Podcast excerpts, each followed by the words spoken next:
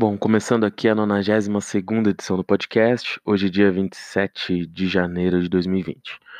Como sempre, só relembrando que além do podcast tem também o Twitter, o The Game Never Stops, o blog, o www.thegameneverstops.com.br, o Instagram, que é o The Game Never Stops sem o S no final, o e-mail para contato é o contato arroba Sempre só relembrando que todas as opiniões dadas aqui são apenas análises independentes baseadas em notícias públicas e não configuram qualquer tipo de recomendação de investimento. Bom, começando só antes, só explicando que o podcast com as perspectivas para 2020, apesar de janeiro estar tá quase terminado, estava pronto, ia ser postado semana passada, mas acho que ele acabou tendo que ser refeito, tá na verdade deve ser postado até quinta-feira dessa semana, por causa do, do vírus, né, o coronavírus lá da China, que deve afetar sim as progressões de crescimento para o mundo todo. Uh, as limitações ali de viagem da China, a produção chinesa pode cair. Então isso acabou aí fazendo ele ter uma pequena revisão na forma que as coisas estavam sendo ditas no podcast e atrasou um pouquinho aí a publicação. Bom, indo para essa última semana, acho que é um assunto que eu até ia falar na semana passada e acabei dando até sorte de não abordar porque as coisas mudaram desde então. É o setor de açúcar. Uh, na bolsa hoje, no setor de açúcar, acho que as principais empresas listadas, a gente pode dizer, são a Cosan, que na verdade, enfim, hoje é um conglomerado com diversos uh, empresas de, de, que atuam em diversos ramos da economia, desde desde a Ryzen, que é ali na distribuição de, de combustíveis através de postos de gasolina, uh, tem a Rumo, você tem a Cosa Logística, você tem a própria Congás, então virou um conglomerado bastante mais amplo, mas que inicialmente era um conglomerado ali sucrocoleiro. Você tem a São Martinho, que é uma small cap ali, uma empresa muito bem administrada, que dá retornos bastante interessantes, e a BioCF, que é do grupo Luiz, Luiz Dreyfus, Luiz Dreyfus, perdão pela pronúncia, que apesar de ser o segundo maior grupo sucrocoleiro do mundo, enfrenta ali problemas há bastante tempo financeiros. Uh, a controladora, a esposa do, do antigo magnata ali, da Louis Dreyfus, uh, uma russa, agora não estou me recordando exatamente o nome dela, uh, fez ali alguns aumentos de capital para tentar sanear a companhia, né, foram feitos alguns aumentos de capital. A empresa, mesmo assim, continua dando retorno negativo, que apesar das dificuldades, tanto no mercado de etanol quanto de açúcar, que atravessou nos últimos anos, até por causa de políticas cíclicas brasileiras aqui, né, uh, parecem resultados pobres, né, uh, da, da Biosev, que já vendeu ali algumas usinas também para tentar sanear um pouquinho suas contas.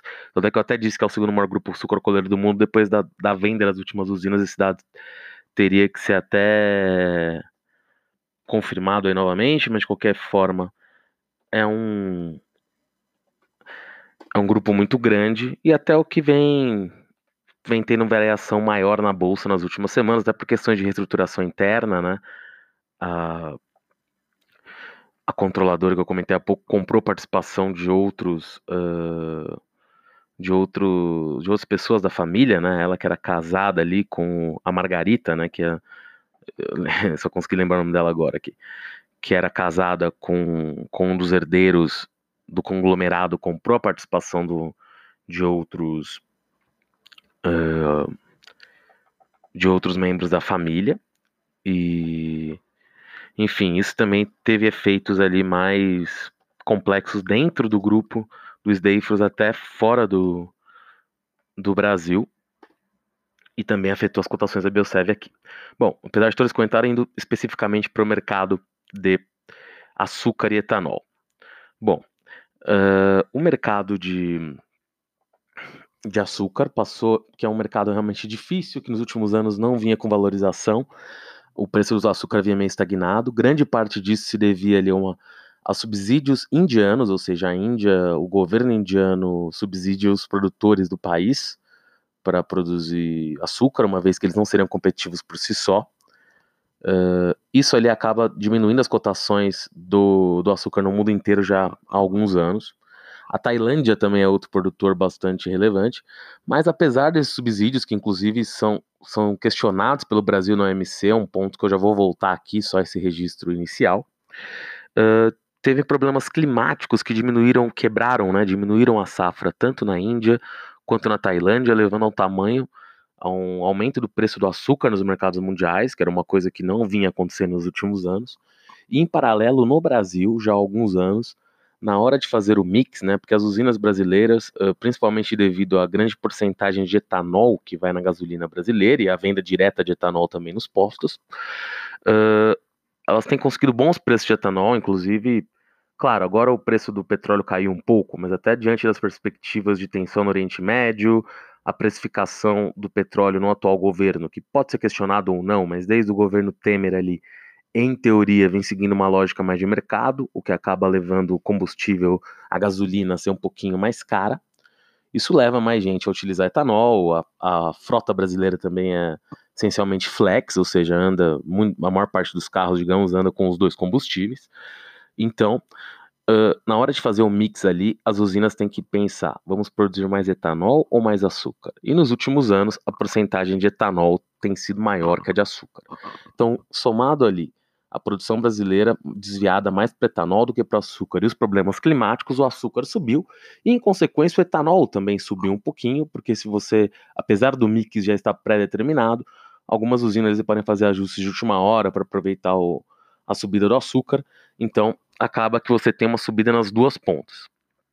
Uh, isso por si só já seria ótimo para os produtores brasileiros de etanol, de açúcar, inclusive foi possível ver uma subida deles nas últimas semanas, em especial a Biosef, como eu já disse. Mas no caso da Biosef, tem as questões da reestruturação do grupo dos Dreyfus, tem as questões do endividamento e tem a especulação, já que janeiro, dezembro, janeiro são meses em que ações, muitas vezes com menor volume ali, acabam tendo muita movimentação. E a Biosef é uma empresa também que tem boa parte das suas ações listadas em bolsa na mão dos controladores o que acaba ali deixando um free float, né, que a gente chama, ou seja, as ações que estão livres para negociação no mercado em um percentual pequeno do total de ações da companhia, o que também facilita a especulação, ou seja, é mais fácil com valores menores colocados ali para negociação manipular para cima ou para baixo as ações da empresa. Por exemplo, hoje, né, pelo menos aqui pelo site da BMF, apenas 6% das ações da Biocef estão soltas no mercado, que é um percentual baixo então é muito fácil a ação ser jogada para cima ou para baixo. É uma ação que parece subapreciada há bastante tempo, mas a empresa não dá sinais de, de virar lucrativa, então isso também pesa sobre. Mas voltando para o aspecto mais amplo aqui que eu vinha falando, uh, o presidente brasileiro foi para a Índia, uh, onde, por sinal, fechou alguns acordos interessantes, embora a completude deles ainda não, não seja possível dizer, ou seja, não tem muito como analisar o que foi feito lá, mas a princípio parece ter sido uma visita produtiva, até porque, enfim, ele e o Modri parecem uh, compactuar ali dos mesmos valores, isso também facilita um pouquinho o diálogo, o intercâmbio entre ambos. Uh, e acho que o principal ponto que foi acabou sendo discutido, que até pessoas da Única, né, o grupo setorial aí do, do setor de açúcar brasileiro foram junto com o presidente, porque tinha-se ali a intenção de chegar a algum tipo de acordo com a China, com a Índia sobre esse mercado. Lembrando que o Brasil tem um, uma reclamação na MC contra a Índia, a Índia até já, já sofreu ali alguns alguns, alguns tipos de, de avisos ali do MC, salvo engano, a Índia até já foi condenada, né? É, devido à reclamação brasileira, o painel que o Brasil abriu contra a Índia. E embora a questão ainda esteja ali em discussões finais, uh, a OMC já considerou algumas vezes que a Índia subsidia de forma indevida suas exportações de açúcar. Bom, nesse sentido, a visita do presidente foi um pouco curiosa, porque quando ele foi, surgiu-se ali notícias na semana passada de que a Índia poderia aumentar para 10% o total de de etanol que vai no, na sua gasolina. Eu já vi algumas notícias uh, conflitantes de quanto exatamente iria de etanol na, na, gasolina indiana hoje em dia, mas digamos que vi, no, vi valores entre 5% a 7%. Se a gente considerar ali 5%, seria um aumento, iria para o dobro né, a quantidade de etanol. Hoje ali na Índia, de acordo até com pessoas que viajaram com o presidente, a Índia da Única ali, a Índia produziria algo como 2 bilhões de litros de etanol, 2,5 bilhões de litros de etanol, e o Brasil produz 33 bilhões. Ou seja, a Índia teria que dobrar a sua produção interna de etanol para conseguir cumprir essas metas. Isso poderia resultar tanto em possibilidade de exportações de etanol brasileiro para lá, já que o Brasil produz 33 bilhões de litros de etanol, mais de 10 vezes a produção indiana. E ou por outro lado, caso a Índia não importe etanol brasileiro, você teria ali um reflexo em outro mercado que é o mercado de açúcar, ou seja, com a Índia utilizando mais de sua cana para etanol, ela diminuiria a oferta de açúcar e o preço do açúcar subiria. De qualquer forma, poderia ser proveitoso para os produtores brasileiros, em especial caso a China de fato decidisse aumentar ali o, ainda mais né, o, a porcentagem de etanol e, e fizesse algum tipo de acordo para importar a partir disso do Brasil. O fato é, não saiu nenhum acordo definitivo sobre isso, pelo menos não público, alguns protocolos de intenções, mas nada tão claro. E o presidente brasileiro ainda falou que conversou com o Modro, e o Modro explicou para ele que as exportações ali de açúcar indiano são só 2% do total produzido, isso seria um valor muito baixo, que ele estaria ali considerando até em conversar com o ministro das Relações Exteriores para o Brasil desistir da sua reclamação no OMC. Me pareceu algo um pouco complexo e complicado, ainda mais sem uma contrapartida clara. Acho que para o Brasil desistir do painel contra a Índia teria que ter sim uma contrapartida muito mais clara do, do outro lado algum protocolo firme assinado de compra de etanol, ou enfim, ou alguma outra compartilha que seja em outra área, né? Acho que foi muito. A princípio, né? A gente tem que entender um pouco melhor essas coisas, que não tem nada muito claro ainda no momento, mas seria muito ruim que, que ficasse só nisso, né? Muito ruim os produtores de açúcar brasileiro que tiveram ali uma expectativa muito interessante com a série do presidente. E se o resultado disso for apenas a desistência da reclamação no OMC, que poderia gerar contrapartidas para esses produtores, o saldo, na verdade, poderia ser ótimo, em um primeiro momento é ruim, embora, claro, caso a Índia prossiga com a intenção de aumentar porcentagem de etanol na gasolina, de alguma forma os produtores brasileiros vão ser beneficiados. Pensando nesse ano especificamente, os preços do açúcar devem continuar altos, né? A safra na Índia e na Tailândia quebrou, ou seja, vamos ter ali menor produção de açúcar. No Brasil, o mix continua sendo maior de etanol, ou seja, devemos ter preços maiores de açúcar no decorrer do ano. Isso deve ajudar, sim, na São Martinho, que talvez seja a empresa mais eficiente do açúcar alcooleira. A Biocef, apesar dos problemas, enfim, qualquer empresa que tem um aumento do preço dos produtos comercializa tende a ser mais eficiente. E a COSAN Uh, apesar de ter vários setores de atua atuação, a maior empresa do mundo nesse setor, vai tentar usar sua musculatura, talvez, ali, sua força, até para os preços subirem mais, e a ver o que pode acontecer aí com esse mercado, mas a perspectiva para 2020 parece, para a safra 2019-2020, na verdade, né, porque digamos que a safra do açúcar não respeita exatamente o ano corrido, mas é bastante interessante até a metade do ano aí para o mercado de açúcar e de etanol. Aproveitando o comentário, já a Cosan também anunciou ali uma mudança né, em seus principais postos uh, executivos. O Marcos Lutz, ele que foi presidente da Cosan durante da Ryzen, foi, foi, quer dizer, presidente da Cosan mesmo, né, mas virou presidente do conselho.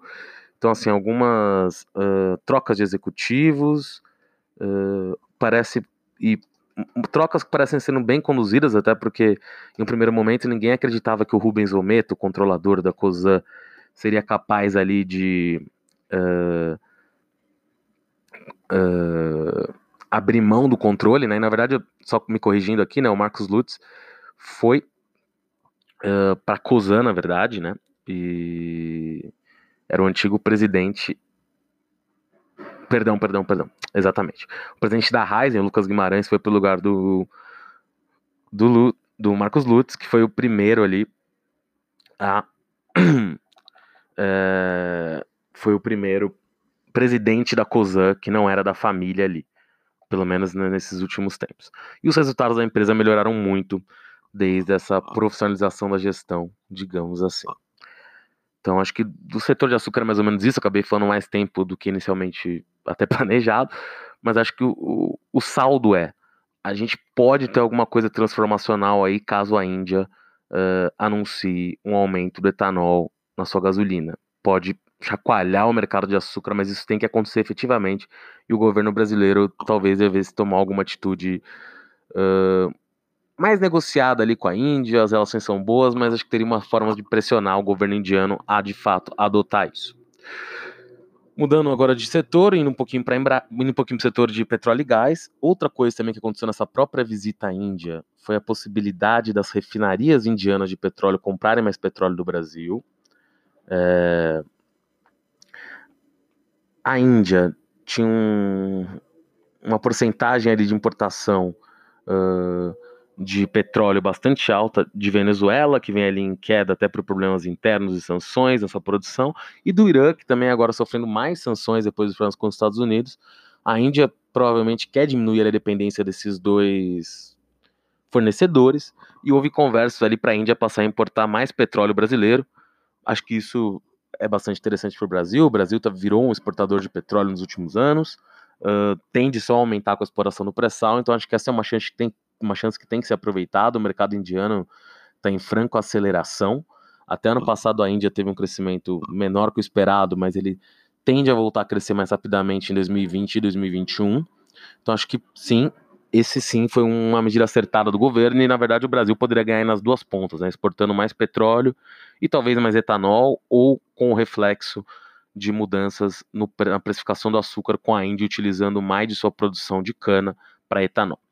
Continuando no mercado de petróleo e gás, uma empresa aí que vem até que não passou tanto na mídia, mas teve variações muito grandes na bolsa foi a Domo.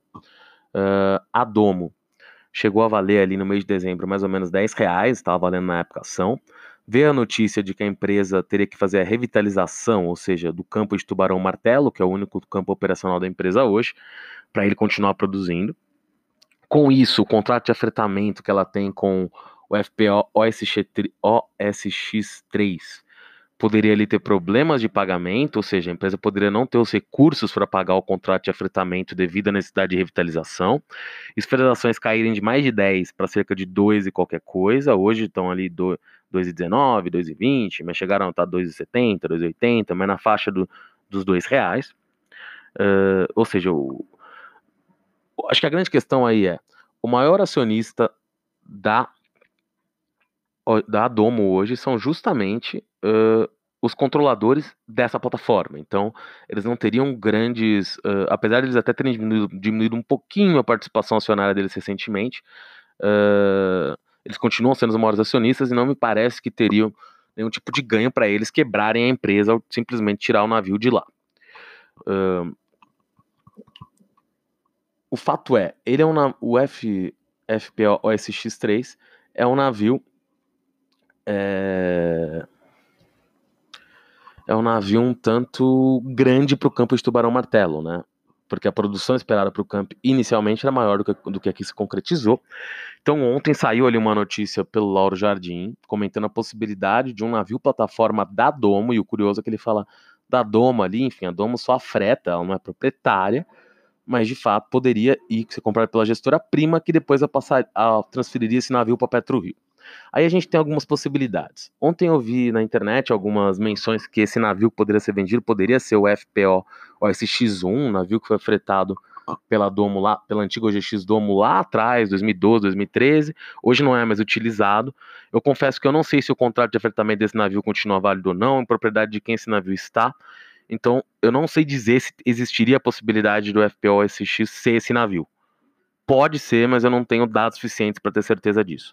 O outro navio é um navio que já está em operação em Tubarão Martelo, que poderia deixar teu contrato pago. Nesse caso, como a Domo já tem um contrato de afretamento com o navio, ela poderia assim abrir, repassar esse contrato para a gestora Prisma, que o passaria para a PetroRio, recebendo alguma compensação em troca. Ou seja, seria importante para a empresa ter mais caixa. A única coisa é, claro, ao ficar sem o, sem o navio, né, a empresa, em teoria, para de produzir, o que seria péssimo ali para a empresa, embora a produção dela provavelmente seja paralisada ou, parcialmente suspensa com os trabalhos de revitalização uh, do campo. De qualquer forma, indo aqui para a situação prática. Caso a plataforma seja FPO SX3, o cenário que eu vou trabalhar aqui, a gente pode ter dois cenários aí, basicamente, ou talvez três, mas eu vou para dois aqui, tentando. E pode ser que seja o SX1, tá? Eu só não tenho dados para analisar esse cenário. Se for o FPO SX3, essa plataforma pode ir para a propriedade da PetroRio. A PetroRio uh, pode simplesmente pegar esse navio e levar para outro lugar. A Domo receberia algum tipo de compensação financeira, poderia fretar alguma plataforma mais adequada ao tamanho atual do seu poço, do, de, dos poços de tubarão martelo, com uma produção um pouquinho menor e mais barato. E caso a, a Domo tenha essa carta na manga de poder fretar outro navio, uh, existe ali sim a possibilidade de, uh, de a empresa ter um ganho muito claro, ou seja, ela ganha algum dinheiro, termina o trabalho de revitalização e aluga um navio mais adequado para a exploração daquele poço e a empresa continua operacional. Então, essa parece um, o melhor cenário. O cenário ruim é o navio simplesmente ir embora, a empresa não receber um grande retorno financeiro, porque na é proprietária do navio só vai passar o contrato de afretamento para frente e ter problemas para achar outro navio. Esse seria outro cenário. Um terceiro cenário seria a PetroRio compra esse navio, né, plataforma que está lá, mas de fato o interesse da PetroRio, porque ela através da, da gestora Prisma no primeiro momento, é comprar o próprio campo de Tubarão Martelo. O que na verdade tem sentido se a gente imaginar ali o sentido assim, não sei se a compra desse poço em si, mas a estratégia da PetroRio tem sido comprar poços maduros, né, poços que já estão em fase de produção. É o caso de Tubarão Martelo, tendo propriedade do navio plataforma que já está no campo, isso fica ainda mais fácil, ou seja, a PetroRio ganha muito poder de barganha junto para comprar para comprar a Domo. A Domo hoje é uma empresa com acionistas que são, como eu disse, os maiores acionistas são todos ex-credores, a maior parte deles donos desse próprio FPO, e outra parte antigos credores financeiros da empresa. Que, claro, estão ali convivendo na empresa, mas não são produtores de petróleo, talvez não tenham interesse em ficar nesse setor, então a venda para eles faria todo sentido. E lembrando que a Domo, na verdade, uh, hoje ali em bolsa, tá? Com o fechamento do último dia, ela tem um valor de mercado, tá? Pelo menos de acordo com fundamentos aqui, só para eu dar os devidos créditos. Uma participação, um valor de mercado, perdão, de algo como uh, 591 milhões de reais. Mas a empresa tem em caixa 175 milhões, embora venha queimando caixa, para deixar claro isso também. E tem ali sua participação na Eneva, que também eu não tenho aqui agora esse valor, mas já chegou a valer ali 200, 300 milhões de reais, mais ou menos, tá? Mas agora eu nem vou me arriscar a falar tanto isso, mas é algo nessa faixa. Então, só o que a empresa tem no caixa, mais a sua participação na Eneva, não ficam tão distantes, não, não são equivalentes, tá? Mas não ficam tão distantes assim do valor que a empresa tem em bolsa hoje. Então, sim, quem compra a empresa ganharia o poço, que poderia tá, produzir petróleo até 2024, ainda gerar um bom dinheiro, o valor que a empresa tem em caixa, mais a participação na Eneva. Então pode ser sim um investimento interessante para a PetroRio, a ver se essa é a intenção no Tanuri, mas o Tanuri gosta de comprar empresas com dinheiro dentro do caixa, e a fusão ou a compra poderia fazer sentido para todo mundo, mas ainda são análises muito preliminares, o que se tem hoje, de acordo com o Lauro Jardim, é a negociação desse navio plataforma, a ver os próximos capítulos. Outra empresa que eu queria falar hoje é a Oi. A Oi finalmente vendeu ali sua participação na Unitel, por um bilhão de dólares, ou seja, 4 bilhões de reais, um pouquinho mais que isso. Uh, os valores ainda serão pagos no futuro pela Sonagol, a petrolífera angolana. A notícia é ótima para a Oi, claro, é bastante dinheiro entrando no caixa, mas a Oi continua queimando o caixa uma velocidade acelerada. Saiu ali um informe de novembro falando em algo como 380 milhões queimados só naquele mês. Dentro desse cenário, saem notícias que já saíram outras vezes, mas mais uma vez, que a Gol estaria ali atrás do Bank of America para tentar vender rapidamente sua operação de telefonia móvel. Os valores ali dessa venda variam bastante, mas fala assim, algo como 15 bilhões de reais, um valor alto. E eu acho, por mais que muita gente diga, olha, mesmo com a venda, a Oi não vale nada, eu acho que a Oi é um case complicado. Não é que a venda vai solucionar a Oi, ou seja, não é nossa, vendeu, tá solucionado, muito longe disso. Mas até porque essa venda vai ter questões concorrenciais, ou seja, o órgão de defesa da concorrência brasileiro pode ver diversos problemas nessas aquisições, uma vez que as empresas que têm maior interesse, maior incentivo em comprar Oi são as incumbentes já no mercado brasileiro, que são TIM, Vivo e Claro. Hoje até saiu uma, uma matéria no Money, no Money Times, hoje, ontem, falando da possibilidade da empresa ser fatiada 70% TIM, 30% Vivo, uh, tentando ali diminuir as potenciais sobreposições entre as participações de mercado, de forma a operação poder ser aprovada. É uma saída, até porque eu acho que o governo veria com bons olhos uh, a Oi sobrevivendo de alguma forma e passando esses clientes para empresas mais bem consolidadas, porque a situação da Oi é incômoda para todo mundo, para a Anatel, para o setor. Embora, claro, o órgão da concorrência deva fazer uma análise técnica e não esteja. Os conselheiros lá já foram indicados, não, não, em teoria não deveriam ser movidos ali pelo, pelos interesses do governo, na prática isso é sempre um pouco mais complexo, né? Tem uma questão do país como um todo. Então eu vejo que essa operação poderia ser aprovada, de, se bem estruturada, claro, senão, senão teria uma chance alta de reprovação. E com isso, a Oi ganharia esse valor alto de caixa. Acho também que com a venda das operações de telefonia móvel, provavelmente o, o, os dispêndios de caixa da da Oi cairiam muito. Ou seja, eu vejo que a empresa poderia sim através da expansão com esse dinheiro, da expansão de suas operações de fibra ótica, que pode sim ser ameaçada pelo 5G em algum nível, mas até pelo nível de desenvolvimento do Brasil e pelo tamanho da fibra ótica que a Oi possui, que é gigantesco, acho que a Oi conseguiria sim locar essa fibra ótica durante bastante tempo, não só para as empresas de telefonia, talvez até para outros usos também. Então eu vejo que a Oi poderia, claro, ser uma empresa menor, mas poderia passar a ser lucrativa, o que ela não é hoje.